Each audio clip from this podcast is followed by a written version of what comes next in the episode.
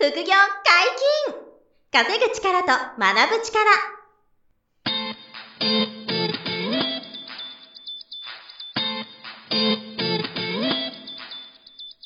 この番組は稼げるようになりたいを叶える副業アカデミーの提供でお送りいたします。副業アカデミーはあなたが副業で稼げる状態になることにコミットしたスクール。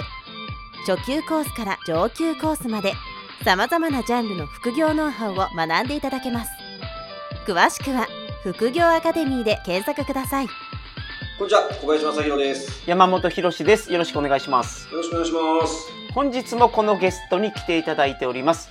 副業アカデミー受講生で輸入販売講座の認定講師、小松明人先生です。よろしくお願いします。よろしくお願いします。はい、お願いします。うん。これね、リスナーの皆さんにですね、はいあのお願いしたいことがあってですね、はいはいはい。あの、3回目が前回なんですけど、今回4回目なんですけど、はいはい3回目の音声をね、ぜひ聞いていただきたい。これは、本当に小松さんの、あの、成功してる結果を出している理由が、うん。なんか詰められてるなと。はいあと、ぼ僕と似てるっていうか、うん。あの、すごい、なんていうんですかね、こう、そうなんだよっていうことがね、すごく多く入ってる回だったので、なるほどぜひ前回は聞いていただきたいんですけれども、はい。あの、今回は、うん。あの、小松さんにその今、物販とか、株とか、ライティングとかね、うんいろんなその副業とかを副業アカデミーで学んでもらっていて、はいちょっとずつこう人生も変わってきてて、うんだんだん脱サラしちゃって、今自由にこう日本旅行しながら稼いでるみたいなはいはいはいはい方なんですけど、うん。あの、一個一個こう成功して失敗して成功して繰り返して、うんその壁を乗り越えてきてると思うんですよね。うんそれで、あの、どういうこう壁を乗り越えてきたかなっていう話と、あと今ぶつかってる壁もあると思うんですよね。はい。うんその辺の話とか今後どうなっていきたいっていう話をちょっとしてもらいたくて、はいはいはいリスナーの皆さんもそれぞれ今うん。ご自分のステージがあって、うん。どういう壁を乗り越えるかって皆さん悩まれてると思うんですけどね。うん。それをなんか参考にしていただけるといいなっていうのが、うん。ちょ今回最後の趣旨として、はいお願いしたいところで、うん。はい。なんか、どうですか？その乗り越えてきてる壁、せ一つ一つその小さな壁乗り越えてきてるなっていう気持ちってあります？感覚。ありますね。やっぱり、今までこの3回の音声聞いていただいたら、私多分すごくストイックで、いや、私無理ってリスナーさん思うかもしれないんですけど。そう聞こえてると思うんですよね。そうなんですけどうん、実はそんなことなくて、私も今までたくさん失敗もしてきましたし、うんやっぱり打ちのめされてきたんですよ。でも、小林さんがおっしゃった通うり、ん。やっぱり小さな成功体験っていうのをコツコツと積み重ねてきたのが今なんですね。うん。うん。うんやっぱりそうなんですよね。そうなんですよ。なんか、あの、こう、怠けちゃった時とかないですか？あの、怠けちゃったりなんで、ちょっと逃げ、逃げちゃった時とか。そうですね。逃げた時はあんまりないんですけど、逃げた時はない。でも、怠けそうになった時があって、やっぱある。ああ、はいもう、本当そうですね、朝から夜までうん。本業の仕事があって、うんで、その時あの、そのコロナの PCR 検査機器を打ってたので、めちゃめちゃ忙しかったんですよ、その時。うんはいはいはい。もうひっきりなしに注文が入るし、ああの、クラスター出てる病院に来てくれとか言われますし、はいはいはいで、そんな状態で夜帰って、で、うわぁ、デモトレこれからやんのか、とか、うん。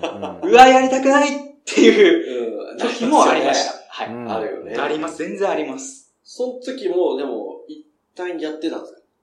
やりたくないと思うけど、とにかくやろうっていう。やりましたね。これは、習慣化の話と結構密接につながってるんですけど、はいはいはい。あの、行動を小さくするっていうポイントがあって、で具体的に言うと、うん例えばなんですけど、これからジョギングをしして習慣にしたいっていう方がいたときに、えっと、まずジョギングシューズだけ履くんですよ、毎日。うん。それだけ。ジョギング出なくてもいいあ、です。走らない。うん走らないまずは履くだけ。うん。で、履くだけってそういう小さな習慣を繰り返すと、いつか実は無意識のうちに外に出てて、ジョギングが習慣化してるんですよね。なるほど。で、それと一緒で、その時私、デモトレの画面だけ開いてました。ええー、なるほどね。で実際それ実際やらないでも、そうです、そうです、そうです。画面だけ開いてみると。はい。で、実際開いたらやっぱりやるんですけど、なるほどね。確かに。結そんな気局、がする、そんな気がする。なるほど小さな一歩っていうのを、まず踏み出すっていうのを怠けそうになった時やってましたね。えーなるほど。けど、デモトレをやるって決めといたら、なんかやるの億劫でやれないけど、画面を開くだとなんなんとなくできそうですよね。そうねそうなんですよほんで、画面開くと、うん、やっちゃうとやっちゃうと。あ、でも、メルマガ書くときとかよくあって、あの、めんどくさいと思うんですよ、メルマガって。いやー、何書こうかなみたいな。その時も一旦、パソコン開いて、メルマガ書く画面で、うん。こう、こんにちはって書いてみると、はい。確かに始まってくるんですよ。ダラダラでも始めれば。なるほど、なそるほれでこう、5分か10分ぐらいで結構ゾーン入って、うん。バーッと文章書けたりするとかね、はい。よくありますから、それでち小さくするの重要ですよね。タスクというかやるタスクを小さく簡単にするみたいなね。はいうん。そこから徐々にこう階段上がっていくみたいなね。うん、ことは確かにいいかもしれないですね。あと、怠けたい時はそうやってこう、あの、まあ、工夫しながら行動につなげていきつつ、小さな成功をこう繰り返していたって感じですかね。そうです、そうです。うん本当リサーチ、一商品でも OK。うん OK の、その、利益が出る商品が見つかったら、それも一つの成功じゃないですか。そうですね。はい。で、株のデモトレも、ああ、ここで買いたいなと思った時に、自分の考察通りにうまく買って上がってくれた。それも一個小さな成功体験じゃないですか。うん。で、大きな成功って、こういう小さな成功の集合体なんですよね。うんはいはいはいはい。で、こういうのは私だけじゃなくて、今成功されている方も、今苦しんでらっしゃる方も、うん皆さんはやっぱり同じ経験ってあると思うので、うんそれの積み重ねの量だけだと思ってます。うーん、なるほど。なるほど、なるほど。都度、あの、明確に目標って決めてますか？あの、いつまでに、なん、なん、いくら、例えば物販だったらいつまでに月賞30万やるとか、なんかそういうふうに決めてました？目標って。決めてましたね。うん大体毎月目標設定ってあの、梅田さんに目標シートとか出して、あまあ、村さんやってるんですけどうん例えば半年で50万、1年で100万っていうさっきの実績あったと思うんはい、ですけど、はい、はい。まあ、大体節目となるところで、うんそこの売り上げも節目を達成するっていう、うん。そういう目標を決めてたりとかっていうのはありましたね。なるほど。はい。んどうでした？大体それを、あの、期限内に達成できてました？そうですね、振り返ったら、物販は大体達成できてて、うん。で、これは私の良くないところでもあるんですけど、ちょっと物販の比重の量が大きくて。やっぱり株は目標なかなか月5%取るとかっていう目標が、うん。ちょっと到達できなくて、うんあそこは反省点だったなって今2年経ってますとその時やってましたからね。確かに。うん、そっかそっか。あ、でもその、目標は決めて、一個一個その目標を達成してってっていうふうにこう、ステージ上げていったっていうのはもうあるわけですよね。そうですね。なるほど、なるほど。その中でこう、やっぱり感じることとか、あのあとできることが増えてるなっていう感覚ってありますか？めちゃくちゃありますね。あ、めちゃくちゃある。めちゃくちゃありますう。んで、これはですね、やっぱりその答えがわかるのって、うん。半年後とか、うん。1年後とかの時間軸がやっぱりかかるんですよ。ん今自分がやってることが正解なのか不正解なのか、うんそれの答え合わせができるのはもっと先にあるんですよ。なるほどね。ただ、やっぱりそれがわからないなりうに、ん。それを暗闇の中を走るじゃないですけど、うんわからないなりに進むっていうのは必要なんですよね。うんわからないなりに進むと。そうなんですよ。で、後でやがて結果が出てきたり、分かってくる、見えてくるものが増えてくるっていうことですよね。そうです。今まさに私、そういう株がその状態で、ん。1年半ぐらいやっぱり見えなかったんですよね。えー、なるほど。実は。おうんでもこれ面白いな。今年入ってからうん見え始めた。結構見えるようになったんです来ましたね。よ。で、あ、これが山下講師が 言う運用能力なんだと思って、うん分かるようになったら分かるようになっちゃうんです、その先ずっと。本当に分かるようになったら分かるようになったら、あ、これかと。そうなんですよ、でも。うん本当にそう。やってる人の言葉だからね、重みがあるけど。だから、しばらく1年半ぐらい、だ物販めちゃめちゃ頑張ってた分、株はだから少し、こう、行き届かないとやりきれないところもあって、ちょっと時間かかってたのもあるんでしょうね。それで1年半ぐらいちょっと暗闇をこう、はい。ただ目標を決めながらコツコツやってて、で、少しこう見えてくるものが、この最近は増えてきたっていうう。んそうですね。本当に、ついこの間、うん。あ今月のトレードであったのが、うん。と住友鉱山っていう銘柄を取引してたんですよ。うんはいはいはい。で、これを、まあ、下がったところを買って、うん。えっと、6%上がったんですよ。素晴らしい。で、6%取れたんですけど、うんこの考察が、後々聞いたら山下講師との考察と全く一緒だったんですよ。わで、あ、めっちゃ成長したなって実感感じました、その時。はいはいはい。で、めちゃくちゃ嬉しいパターンですよね。僕も以前あって、はい自分がいいなと思った銘柄が、うんあの、山下講師の講義の観察銘柄に出てきた時、はい。うわーと思っお、て、これはそう。それと今の話同じですよね。なるほどなるほど。あーこの3700円とかのこの800、3800円ぐらいのそこのところでやるかな。そうです、そうです。そこの出たところでそのチャートを見たときに、えっと、2時半から3時に見たんですけど、うん。心の中で、来たーっていう叫んでたんですうんよ。で、半年前の自分だったら多分絶対見えてなかったんですはいはいはいはい。よ。で、も、なんでしょう、見てるものは皆さん一緒なんですけど、うん見えてるものが違う違いううんですよ。なるほどなるほどところがあって、私はその時見えたんですうん、うん、うん。で、これはまあ、十中八九上がるでしょうと思って、うん自信を持って買って、で、次の日、含み損1%抱えてたんですけど、うんはい。もう余裕ですよね。まあまあ上がるでしょうと。うんそしたら6%ボンって上がって、うん。ごっつぁんですって言って利益確定しました。なるほど。なるほど、なるほど。いいトレードですね、これ。うんなるほどね。今のかなり具体的な、わかりやすい例ですけどね、はいはい。だんだん見えないところの暗闇も、こう一旦、まあ方向性だけね、こっち向かえばいいんだって目標が決まってるからね、このプロセスがちょっと霧がかってても、こう歩いていって、で、だんだん霧が晴れてくる。あのね、これ、今度ちょっと、ポッドキャスト来てもらえばいいんですけど、株式投資の講座で、あの、負けない山田さんっていう、あ、山田さんですね。はい。YouTube にも今出てもらってる山田さんっていう方が、はい。似たようなことをやっぱりおっしゃってて、うんうん霧がかかってる。ああ、うんはい。霧がかかってるけど、あの、方向性はもう、あの、山下講師に導いてもらっている方向性があるから、とにかく歩くと。うんそしたら、霧が晴れてきたって言って。うん。そう。もう今めちゃめちゃ取れるうまいんですけど、もう全然僕なんかよりはるかにうまいんですけど、もうすごいレベルに今行っちゃってるんですよ。で、もともと知識ゼロのところから、はい。霧がかかってんだ先が少し見えないけど、でも歩歩きを止めないみたいな、結果、霧が晴れちゃってね、すごいレベルになってるうん。小松さんも山田さんも同じなんですよね。うんいや私は全然ですけど、でもその霧っていうのは、うん気づいたら晴れてるものなんですよね。うん気づいたらね。この瞬間だって実感できるものではなくうて、んあ、気づいたら晴れてたっうん。ていう感覚なんですもう到達してたみたいなこと多いですよね。そうそう終わってたみたいよ。な っていう感じなんですよ。それはもう毎日のデモトレードを繰り返してれば、うんそうなったということですか？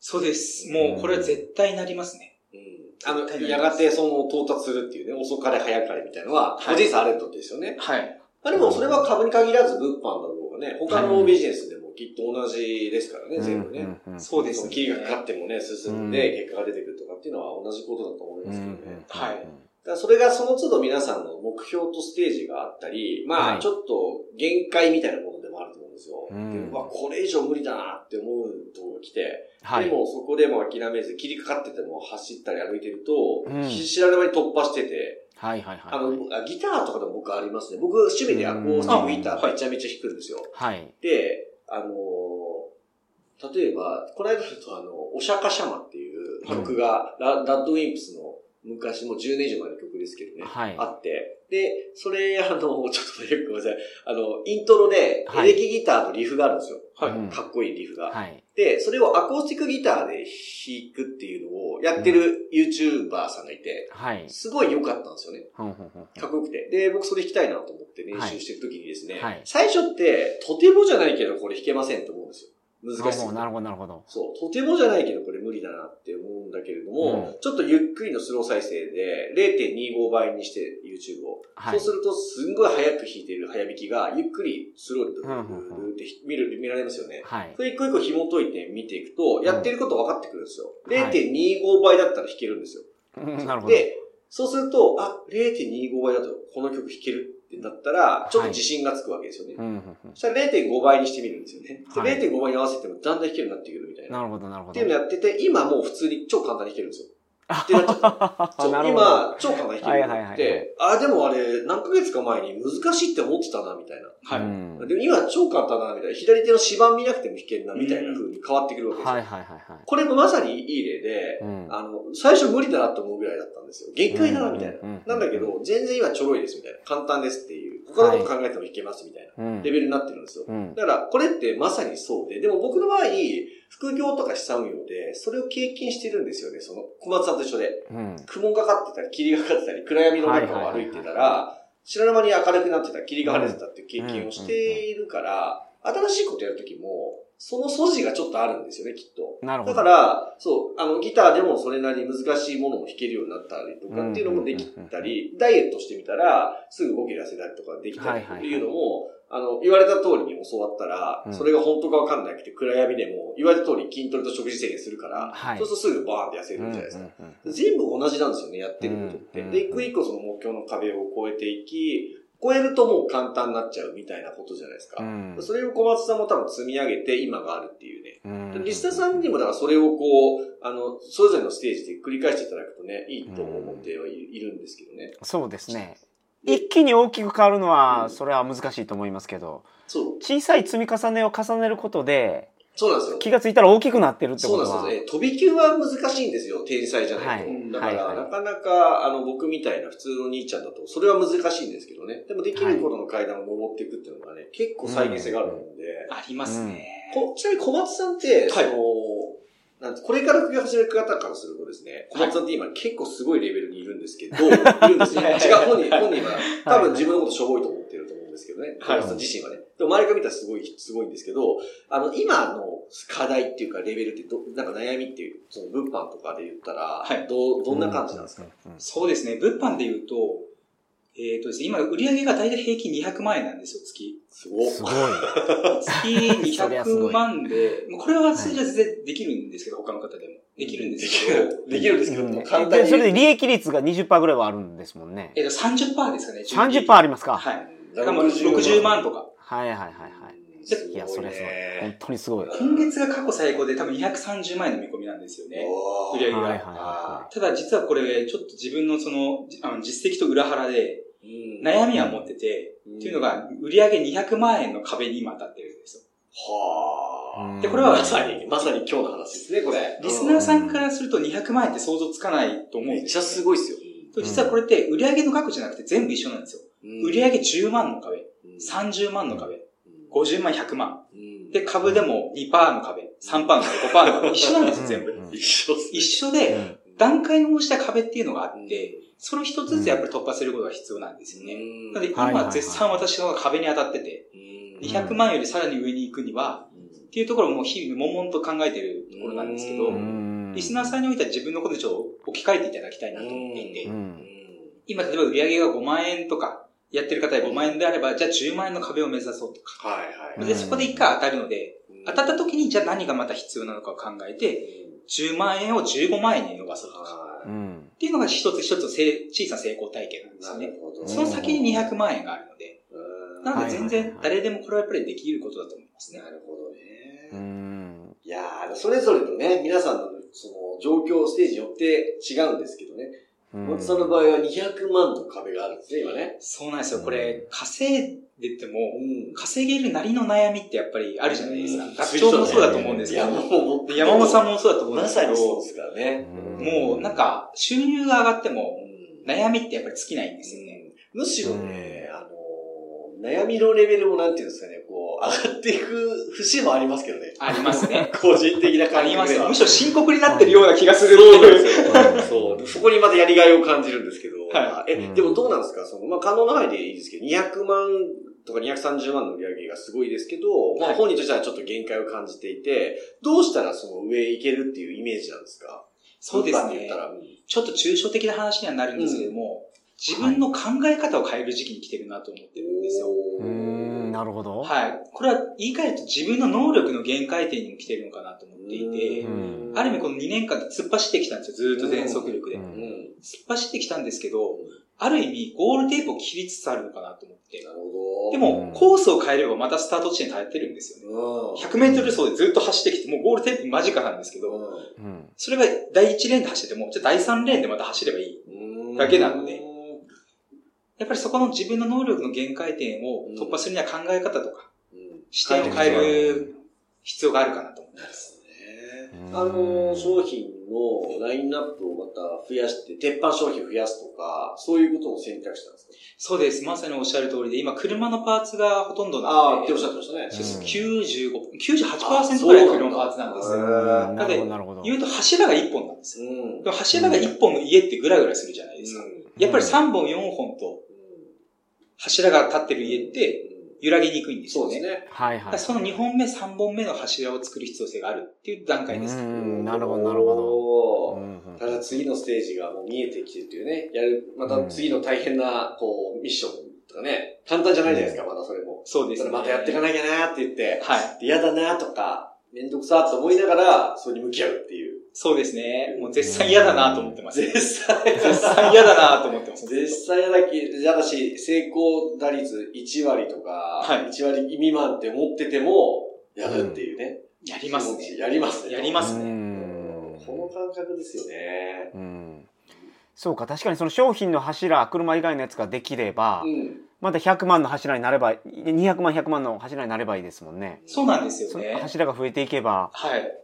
確かに突破できそうですね。なるほど。なんか僕ももう本当それで、なんていうんですか、まあ、あの、僕副業最初不動産だったんですけど、はい不動産をやった後に物販始めたの。まさにそうですね、収入の柱増やしたい。いなとか、不動産をね、借り入れするとか空室のリスクもあるから、だから、はいあの、家賃収入の仕組みめちゃめちゃいいんですけど、物販やれたらいいなとか、ライティングやったらいいなとか、うんアフィリエイトやったらいいなとか、コンサルやった方がいいなとか、あの株やった方がいいな、仮想通貨やった方がいいなって、どんどんこう増やしていってて、で、そもそも一人ぼっちでやってる事業だと自分の成長が止まるなと思ったから組織化して、副業のスクール今作作ってきていて、で、あの、まあ、そこもまだ、ただ、たかだか15人ぐらいの小さな会社ですけど、ちょっと組織化してきましたけど、あの、スクールの、副業スクールのこのコンテンツラインナップが、まあ、今小松さんにもサポートしていただいている、この物販の仕組みめちゃめちゃいいと思うんですよ。結果出るし、はい、稼げると。はい。で、トレードも絶対やった方がいいし、うん仮想通貨も、あの、余剰資金でやってほしいと思う。不動産は絶対もっといいと思ってますよね。